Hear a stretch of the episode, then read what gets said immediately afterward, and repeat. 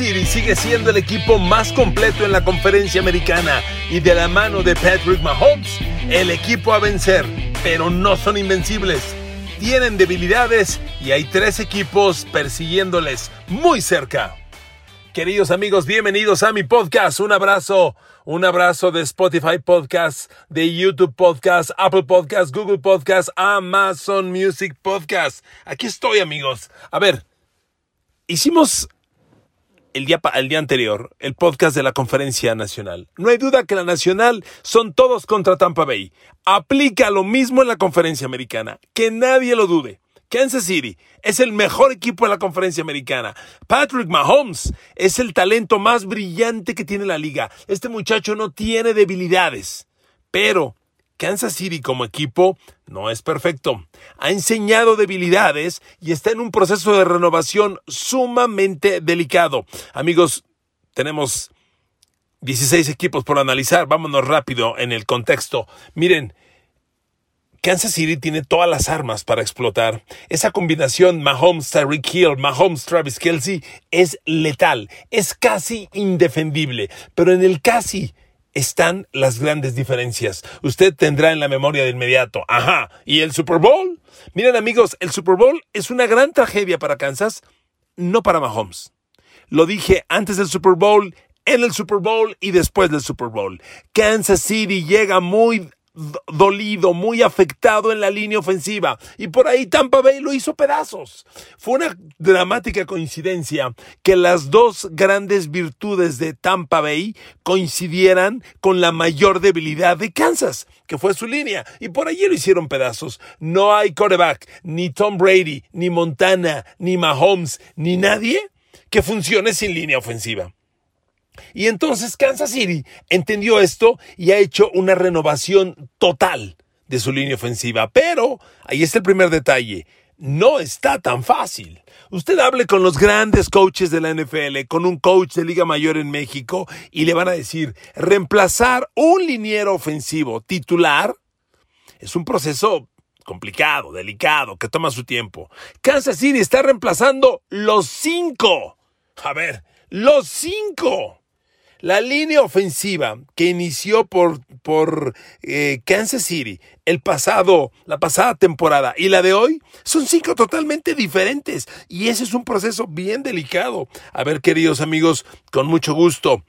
La temporada pasada, hace justamente un año, los tackles ofensivos de Kansas eran Eric Fisher, izquierdo, Mitchell Schwartz, derecho. Ajá.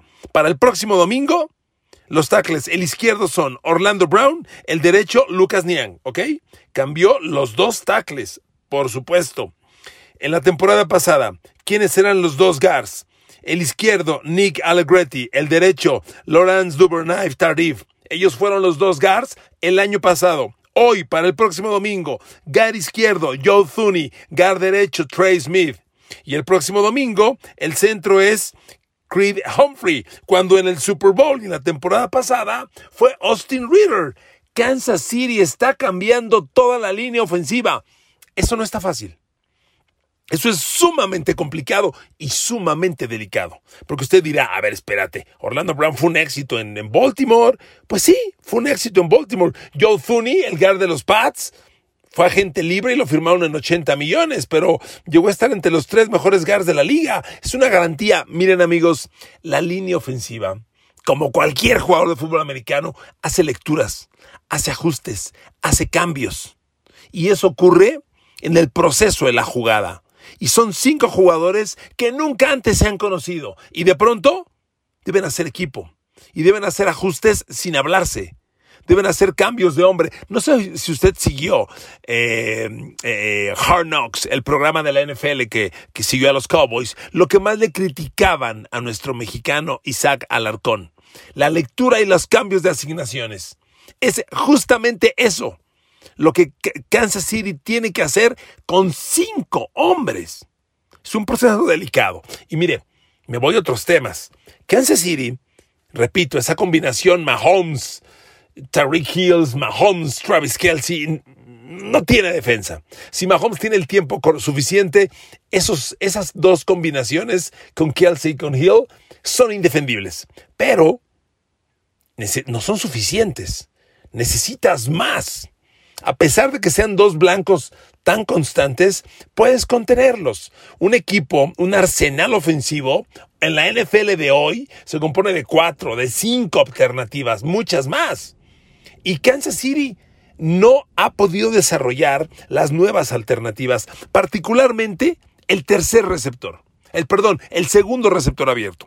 Ese es un tema.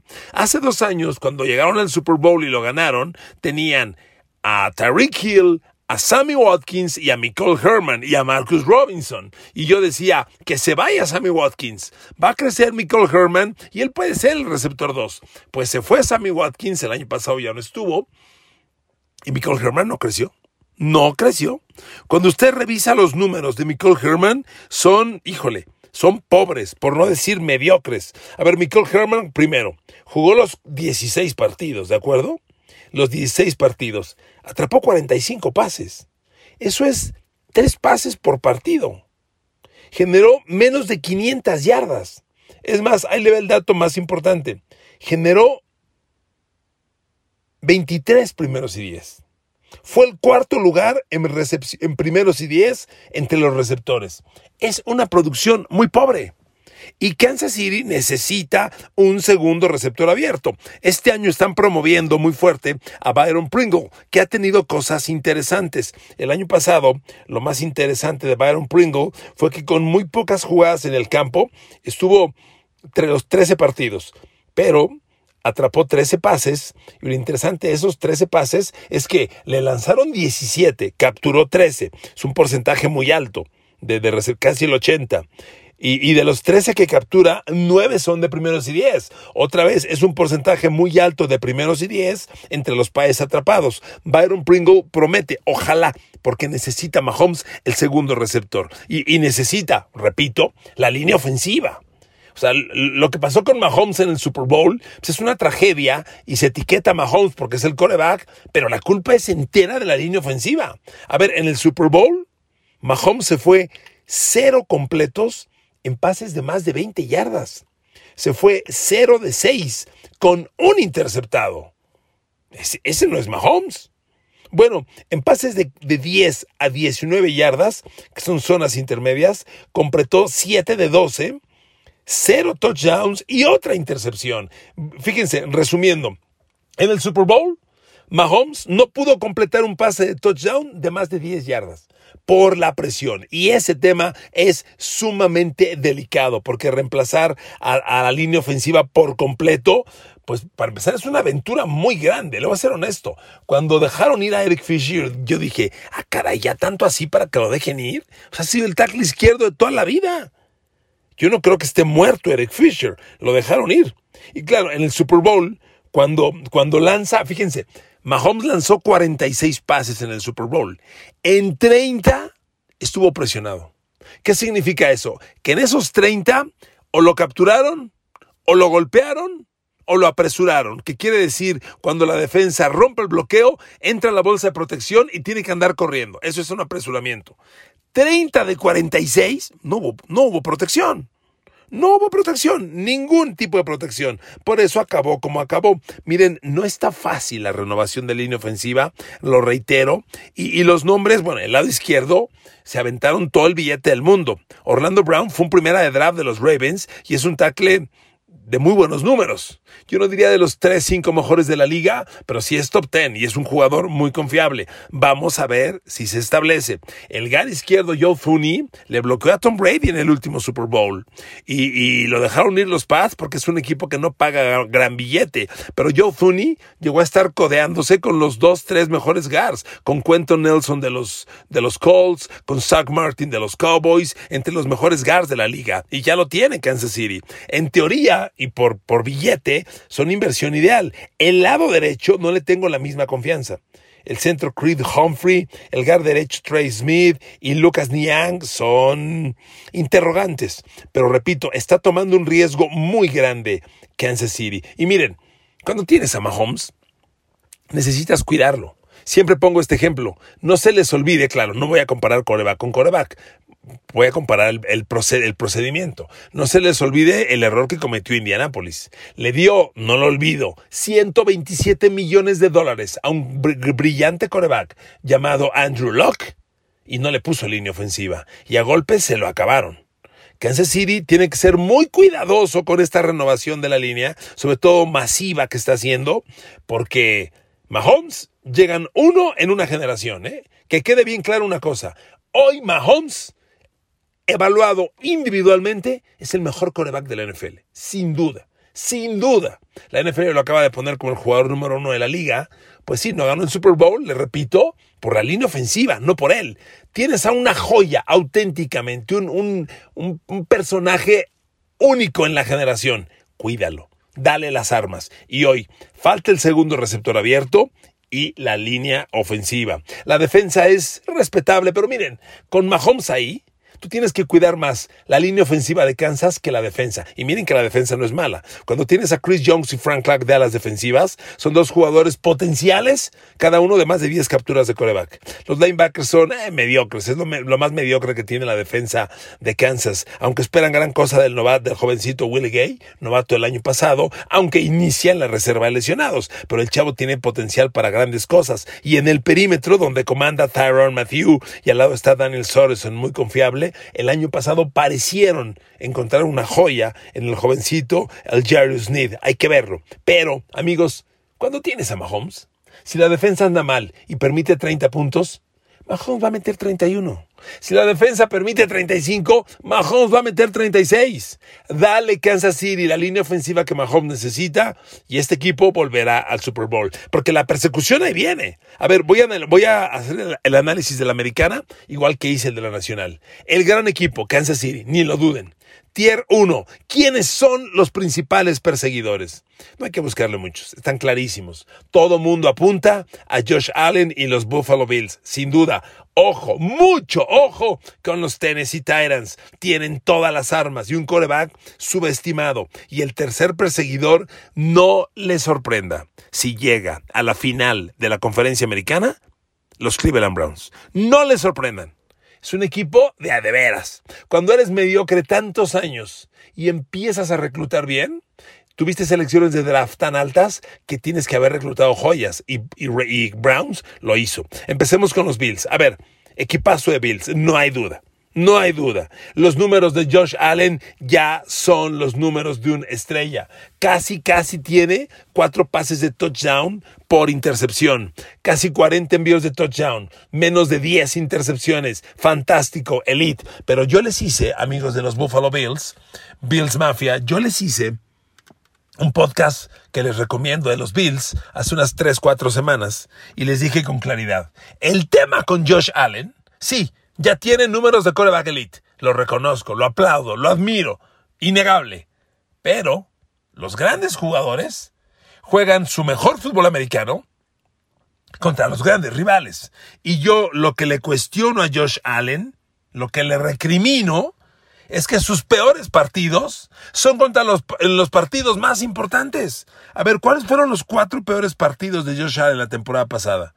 Los dos de Kansas City, el de temporada regular y el de playoff, contra Tennessee, rival de, de, grandes alcances, y el de Baltimore en playoffs. Esos cuatro partidos, Allen los jugó muy mal. A ver, en los dos, le voy a dar números cerrados. En los dos partidos contra Kansas City, Josh Allen sumó cuatro touchdowns y dos intercepciones. Eso no está bien. Eso no está bien. Si usted contra Tennessee Dos touchdowns, dos intercepciones. Y fíjese, le voy a dar números ahora individuales. El, partido de temporada regular contra Kansas, que enfrentó a Tennessee y a Kansas en semanas seguidas. Primero enfrentó a Tennessee, permítame regresarme. Enfrentó a Tennessee. Completó 26 de 48. Nada sorprendente. 263 yardas. Lejos de las 300. Dos touchdowns, dos intercepciones. Mediocre actuación contra Tennessee. Mediocre. Siguiente semana contra Kansas completa, 14 de 27, apenas el 50%, 122 yardas, 122 yardas por aire contra Mahomes y Kansas City y dos touchdowns y una intercepción. Son números mediocres. Y luego llega a playoffs y se enfrenta a Baltimore. Y le ganan, ok, le ganaron. Pero los números de Josh Allen, otra vez, 206 yardas, un touchdown, cero intercepciones. Números muy average. Y después enfrenta a Kansas City en el juego crítico en playoffs y nuevamente 28 de 48, nada extraordinario, menos de 300 yardas, 287, dos touchdowns y una intercepción. Esos cuatro fueron los grandes juegos de Buffalo la temporada pasada. Y, los, y perdió tres. Tres de cuatro. Y en los cuatro juegos, reitero, sumando, tiene Josh Allen siete pases de touchdown, cuatro intercepciones. No son buenos números. A ver, Josh Allen, perdón, perdón la comparación. Yo sé, Bills Mafia, que no soportas a Tom Brady, pero hay que compararte con los grandes. A ver, Tom Brady ganó el Super Bowl pasado.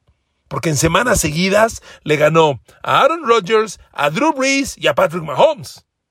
En semanas seguidas. Y lo superó numéricamente. Josh Allen, tienes que ganar los grandes juegos. Y miren, estos Buffalo Bills están corregidos y aumentados. Stephon Diggs y Josh Allen ya son, ya son como un espejo. A donde uno se mueve, el otro también. Imparables, explosivos, fantásticos. Y Cole Beasley como slot, no me lo menosprecien. Pero este año llega Emmanuel Sanders. Emmanuel Sanders, donde se para, ocurren cosas buenas. ¿eh? Jugó en Pittsburgh, llegó a un Super Bowl. Se fue a San Francisco y llegó al Super Bowl. Estuvo en los Saints, ¿eh? no llegó al Super Bowl, pero fue equipo de playoff. Emmanuel Sanders es un gran receptor y es un gran complemento para Stephon Diggs Cole Beasley. Quien debe detonar también es el cerrado Dawson Knox, que es apenas apenas average. Pero donde yo creo que con estos elementos, Allen tiene que detonar y tener otra brillante temporada como coreback. Pero repito, Josh Allen, tienes que jugar bien los juegos grandes.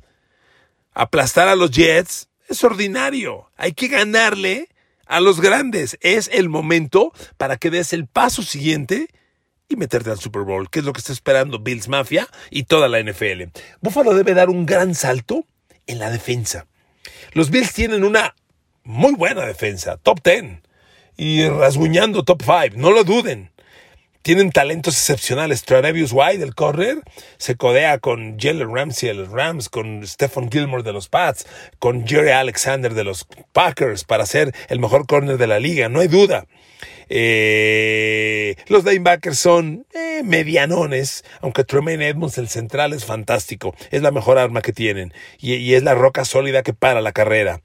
Pero la línea frontal es donde deben detonar. Yo espero este año que el novato del año pasado, AJ Epenesa, y que le vi una pretemporada bien interesante, sumado al novato de este año, Gregory Rousseau, de los Hurricanes de Miami exploten. Ellos sumados a los veteranos que son los titulares, Jerry Hughes y Mario Addison de alas defensivas, deben aplicar una gran presión al coreback. Donde Buffalo debe dar el gran salto es en la defensa. Necesitan ser un equipo avasallante y en la presión al coreback hay mucho por mejorar. El año pasado tuvieron 38 capturas.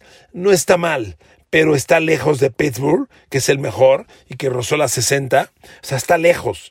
Necesitas mayor suma.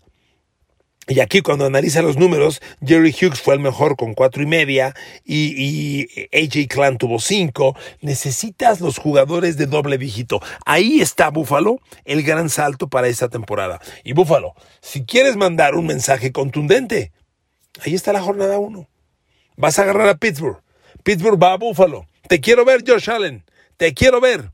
Despedaza a Pittsburgh, que llega en malas condiciones, y mándale un mensaje sólido a la liga de que vas a retar a Patrick Mahomes y los Kansas City Chiefs. Bueno, siguiente retador, muy atentos con los Tennessee Titans. A ver, amigos, la NFL es una liga de corebacks, ¿de acuerdo? Los corebacks dominan la NFL pasando el balón. Para que el juego aéreo sea más contundente, necesita el engaño de la carrera. Y no hay mejor pase con engaño de carrera en la NFL que el de Tennessee. Porque ahí tienes un búfalo llamado imparable, indefendible, absolutamente indefendible, llamado Derrick Henry. Todo mundo temeroso de Derrick Henry. Cuando Ryan Tannehill hace el engaño de carrera, la defensa está congelada. Ryan Tannehill es un coreback subestimado. Nunca hablamos de él entre los corebacks elite. Llegó hace dos años a los Titans. Va a jugar su tercera temporada. A ver, le voy a dar un dato. En los dos años que Tannehill lleva con los Titans suma 55 pases de touchdown, 13 intercepciones. Sumando las dos temporadas. Aguas, que son grandes números, ¿eh? Aguas, no me lo subestimen. Aterrizó con los Tyrants en el 2019, lanzó 22 de touchdowns, que son pocos, por 6 intercepciones, que es un gran balance aunque hay que sumarle más de touchdown. Y el año pasado, su segunda campaña, subió a 33 de touchdown y solo 7 intercepciones. Pero la nota este año es que llega Julio Jones. A ver, a ver. Yo estoy viendo el tanque de gasolina de Julio Jones. Hay medio tanque todavía. Claro que hay mucho para explotar. Julio Jones tiene armas para complementarse con AJ Brown también llega Josh Reynolds, que tuvo buenos números en los Rams. Ese trío de receptores no le pide nada a ninguno, ¿eh? Es muy completo. No hay un gran cerrado en los Titans, pues ya, que perdieron a, Delaney Walker y perdieron a John Smith, pero ahora el, cerrado titular debe ser o Anthony Fisker o Geoff Swain.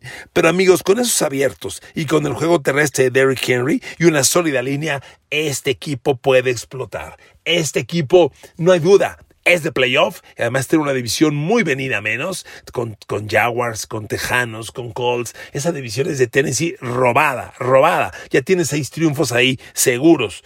Eh, pero, pero este equipo tiene para más. La defensa no es elite, pero tiene cosas muy interesantes.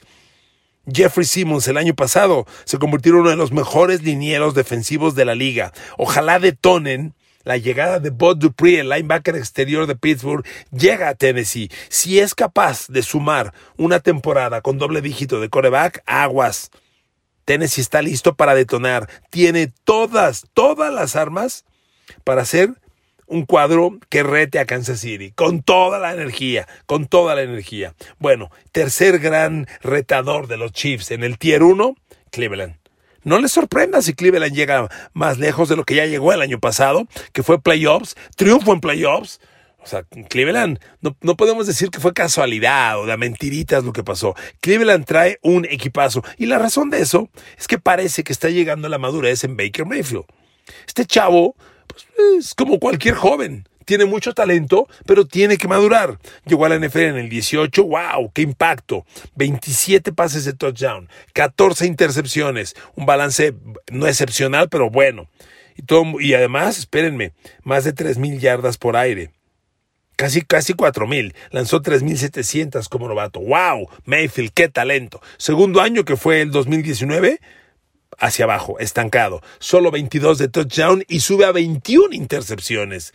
Enormes dudas. Pero el año pasado, ante las dudas, vuelve a despuntar y ahora tiene 26 de touchdown por 8 intercepciones. Muy bien. Y nuevamente superando las 3.500 yardas por aire. Bien, Baker Mayfield. Y además, hay equipo. A ver, Odell Beckham Jr., Jarvis Landry, Austin Hooper de cerrado, David Njoku. Amigos, este equipo tiene todas las armas. Y si bien no tiene un bulldog de corredor, un búfalo, como Derrick Henry en Titans, aquí la combinación de Nicky Chubb y Karim Hunt es el mejor 1-2, el punch 1-2 de la americana. O sea, este equipo tiene, y, y, la línea ofensiva. Mucha gente ubica a los Browns, escuche esto, con la línea ofensiva número uno de la liga. Y si no es la 1, es la 2 o es la 3, pero no menos. Y cuando tienes ese, ese tamaño de línea ofensiva y estos talentos, estás para detonarlo, estás para grandes cosas. Entonces Cleveland tiene equipo para pelear la final de la conferencia americana, no lo duden. La defensa tiene igual, gente sumamente talentosa. Denzel Ward como corner y por supuesto Miles Garrett que puede competir para defensivo del año con Aaron Donald de los Rams. Aquí está el talento, no dudes. Aquí está el talento. Y, el coach, Kevin Stefanski, hizo las cosas muy bien. Amigos, este equipo está para tumbar la puerta. Para tumbar la puerta. No le pide nada a Buffalo, no le pide nada a Tennessee. Son los tres grandes perseguidores de Patrick Mahomes y Kansas City. Ahora, me voy a, otro análisis. Ya le mencioné todo el tamaño de números que tiene, que tiene Cleveland, que tiene Buffalo, que tiene Tennessee. Hay equipos muy poderosos. ¿Dónde están? ¿Por qué no los estoy mencionando? A ver, Pittsburgh. Miren, Pittsburgh tiene un equipo sólido. La defensa es la base del equipo. TJ Watt, eh, eh, Stephen Tweet inicia lesionado. Cameron Hayward, eh, Devin Bush, por supuesto. Es una defensa bien poderosa. Minka Fitzpatrick es la base del equipo. Pero yo tengo enormes dudas de la ofensiva. Hay un podcast que hice esta semana pasada anterior que les recomiendo escuchar para detalle punto por punto los Steelers. Yo veo un equipo de Pittsburgh venido a menos. Yo creo que la organización en totalidad, este año va a tener un retroceso considerable. No veo al equipo dando un paso sólido, retando a Kansas City y Mahomes. ¿Pero con qué? ¿Con qué? No lo veo. No lo veo. La línea ofensiva es muy mala. Así como les digo, mucha gente cree que Cleveland tiene la mejor línea ofensiva de la liga y si no, una de las tres mejores. Bueno, pues mucha gente cree analistas muy serios, páginas de analytics muy poderosas que yo consulto y que pago por consultar, ubican a Pittsburgh con una de las tres peores líneas ofensivas de la liga. Además, no hicieron nada por renovarla. Amigos, no se puede jugar sin, sin, línea ofensiva. Yo veo a Pittsburgh en un considerable retroceso y me preocupa. Es el gran equipo de, de, México junto con Dallas, pero yo no le voy a mentir. No voy a hablar bien de un equipo porque me caiga bien o mal porque me caiga mal. Le voy a decir las cosas como son. Y yo veo a Pittsburgh en un considerable retroceso. Otro equipo al que lo veo estancado y tal vez en retroceso es a Baltimore Ravens. ¿Y que, por qué digo esto? De la mano de Lamar Jackson. A ver amigos, Lamar Jackson es un coreback como todos, que ya entendió que en esta liga se gana lanzando el balón. Sí, qué core, como dicen en, el NFL Network, electrified, electrizante carrera. Pues sí, pero los corebacks no ganan el Super Bowl con electrizantes carreras. Los corebacks ganan el Super Bowl parándose en la bolsa de protección y lanzando el balón 30, 40, 50 veces y eso Lamar Jackson no lo hace entre los mejores de la liga. Independiente a esto, yo veo un deterioro del equipo. Miren, a ver, termino con Lamar Jackson. Cuando usted analiza a Lamar Jackson entre los corebacks líderes de la liga, fíjese, los corebacks líderes en yardas por pase, Lamar Jackson, temporada pasada, coreback número 22. Lamar Jackson ni siquiera llegó a 3.000 yardas por aire. Tiene una virtud. Su balance de touchdowns e intercepciones es muy bueno.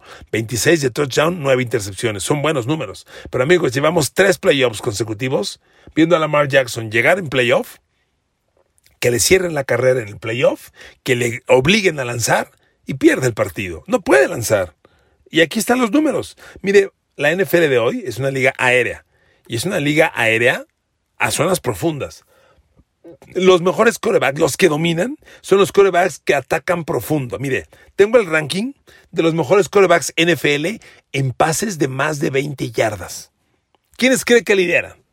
Los que se está usted imaginando. Aaron Rodgers, Tom Brady, Deshaun Watson, Derek Carr, Kyler Murray, Justin Herbert, Josh Allen, Russell Wilson, Matthew Stafford, Matt Ryan. Ahí le dije los 10 primeros en pases de más de 20 yardas aire. ¿Ok? Más de 20 yardas aire. ¿Saben qué lugar está Lamar Jackson? El 21. es un coreback que lanzando el balón es mediocre.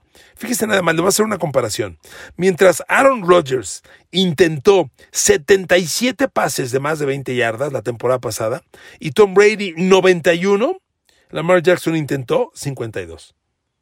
Mucho menos, casi la mitad o 40% menos. Completos ahora. Aaron Rodgers, le he dicho varias veces que en pases de más de 20 yardas aire, prácticamente nadie completa más del 50%. Aaron Rodgers completó 32 de 77. Tom Brady 36 de 91. Eh, Kyler Murray 27 de 64. Russell Wilson 26 de 68. Lamar Jackson 18 de 52. Amigos, no es un coreback que espante. Sumado a eso, la pretemporada les ha dejado una racha de lesiones lastimosa. J.K. Dobbins, un corredor fundamental, el titular del equipo, fuera todo el año. En un equipo que basa el ataque en correr la bola, que tu líder corredor esté fuera todo el año, aguas. Bueno, el líder corredor es el coreback, pero necesitas al corredor, al half, para hacer los engaños. Fuera todo el año es peligroso, gravemente peligroso, ¿ok? Eh, segundo, Los receptores abiertos son mediocres. Marquis Brown, Devin Duvernay, Mark Andrews el cerrado, enseñan poco. Por eso en el draft fueron por Rashad Bateman, un novato de la Universidad de Minnesota muy interesante. ¿Qué cree? A la reserva lesionados, Rashad Bateman va a estar fuera cuando menos las primeras cuatro semanas. Es una mala señal. Muy mala señal. El equipo tiene pocas armas y los pocos refuerzos se lesionan. Y cierro con esto, la defensa. Miren, a, Ravens hace dos años que perdieron a Sadar Smith como linebacker exterior, la gran pareja de Matthew Judon, le afectó mucho a Ravens. No han podido reemplazar a Sadar Smith, que lleva dos años muy buenos en Green Bay. Bueno, pues se quedaron con Matthew Judon. ¿Y qué cree este año? Ya se fue Matthew Judon, está en los Pats.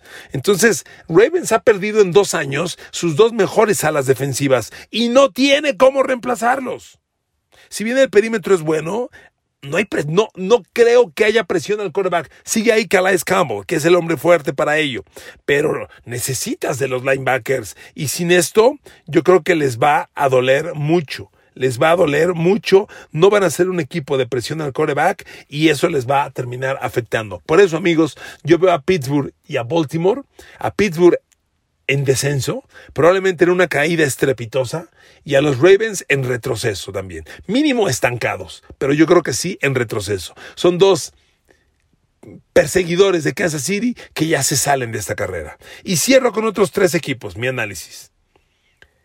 Los Denver Broncos. A ver amigos, que nadie se confunda.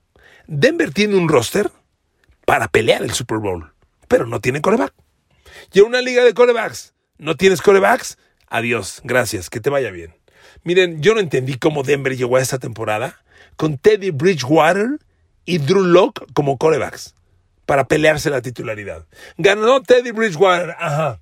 A ver, en la temporada pasada, en el ranking de los corebacks, ¿en qué lugar cree que están Teddy Bridgewater y Drew Locke de la temporada pasada? Corebacks 32 y 36 de la NFL y tú llegas con ellos a pelear, o sea, ¿a qué aspiras? Terry Bridgewater es el coreback titular. No va a pasar nada. Y es una pena porque Denver tiene en Jerry Judy, en TJ Hamler, en Noah Fant y en Cortland Sutton un grupo de receptores abiertos, ¿qué digo buenos? Sensacionales. La línea ofensiva ya ha trabajado mucho mejor, ya no es la debilidad que fue en años recientes, ya es muy competente. Y corriendo está Melvin Gordon, un super corredor. Lo tienen todo al ataque. Falta coreback. Yo hubiera apostado por Drew Lock, no entiendo. La defensa, le decía yo de las páginas analytics que, que estudio, que pago para alimentarme de números, esas páginas ponen a Denver y a su defensiva secundaria como la número uno de la liga. Muchas. ¿De qué te sirve un perímetro si eres un equipo sin coreback? Es una pena. Si a Denver le funciona mágicamente Bridgewater o Drew Lock, pueden llegar lejos. Tiene un gran equipo. Denver es un gran equipo sin coreback. ¿Ok? Segundo equipo, Los Ángeles Chargers. A ver amigos, ya se los dije en un podcast. Justin Herbert es un nuevo fenómeno de la NFL. ¿eh? Justin Herbert es no un coreback bueno, fantástico, fuera de serie. Y donde hay coreback, el equipo camina. Los Chargers no tienen el equipo que tiene Denver. Ya quisieran tener esa defensa. Si usted los juntara, ¡uh! el equipo que arma. No tiene Chargers la defensa que tiene Broncos. Pero Chargers tiene muy buenas armas. El ataque aéreo de Justin Herbert, Mike Williams, Keenan Allen, Austin Eckler de corredor receptor, que es además el segundo mejor corredor receptor de la liga. Perdieron a Hunter Henry de cerrado, de acuerdo, pero llega Jared Cook, que va a hacer la chamba igual de bien. Amigos, este ataque el año pasado produjo de manera combinada pases, carreras, más de 5.500 yardas. Justin Herbert superó a Andrew Locke como el mejor coreback novato en la historia de la NFL. Amigos, Chargers lo tiene todo. Si la defensa, que no es del todo mala, si la defensa empieza a caminar, este equipo puede ser una gran sorpresa. Yo ya hice un podcast y les dije, Chargers, la sorpresa de la conferencia americana. Anótelo. Y cierro con los Pats. A ver amigos, los Pats son otro muy buen equipo. A ver, yo sé que hay mucho odio, mucha polarización. A ver, no se confundan. Los Pats han sumado un talento elite. Tienen una de las cinco mejores líneas ofensivas de la liga, un grupo de corredores fantástico. Tienen un grupo de receptores renovado, nuevo, que en pretemporada se vio bien. Hay que verlo en temporada regular, no es lo mismo. Pero da la impresión de que Kendrick Bourne y John Smith, receptor abierto 1 que llegó de San Francisco, John Smith cerrado que llegó de Tennessee, son dos jugadores excepcionales que se han entendido muy bien con el equipo. Muy bien y muy bien con, con, el novato quarterback Mac Jones, que es el quarterback titular de los Pats con, merecid, con el merecimiento total. Eh, nunca un quarterback novato ha llevado un equipo al Super Bowl. Es muy ambicioso hablar de ello. Pero los Pats tienen como gran rival en su división a Buffalo y están en una categoría abajo de los Bills. No nos aloquemos. Pero están al tú por tú con Miami. Y en una conferencia americana donde hay dos puestos más de playoff y con Bill Belichick como coach, este equipo va a pelear. Y la defensa de los Pats está, que es buena, ha sido buena, de las mejores. Este año le llega Matthew Judom de los Ravens y le llegan talentos jóvenes que han reclutado que están explotando. Ojo con Josh Uche, un linebacker, el 5-5. Ojo con Chase Vinovich, otro linebacker, el 5-0. Ojo con Ronnie Perkins a la defensiva, novato. Este equipo tiene muchas armas. Si Mac Jones tiene el soporte del juego terrestre que necesita, este chavo puede ejecutar bien. Los Pats van a sorprender a más de uno, ¿eh? Hablar de que persigan a Mahomes por y Kansas City en el Super Bowl es muy ambicioso, pero de que tienen talento para sorprender y crecer inesperadamente, no lo duden. ¿De acuerdo? Queridos amigos, así está la conferencia americana. Ha sido un placer charlar con ustedes. Gracias por su compañía. La conferencia americana es de Patrick Mahomes, pero no es invencible, no es vulnerable y esa renovación total de la línea ofensiva es sumamente delicada. Ahí vienen acechando Browns, Titans y Josh Allen con los Buffalo Bills. Son los tres principales perseguidores. Así está el escenario de la conferencia americana. Un placer charlar con ustedes. Abrazo, las quiero, los quiero. Gracias por escucharme. Saludos.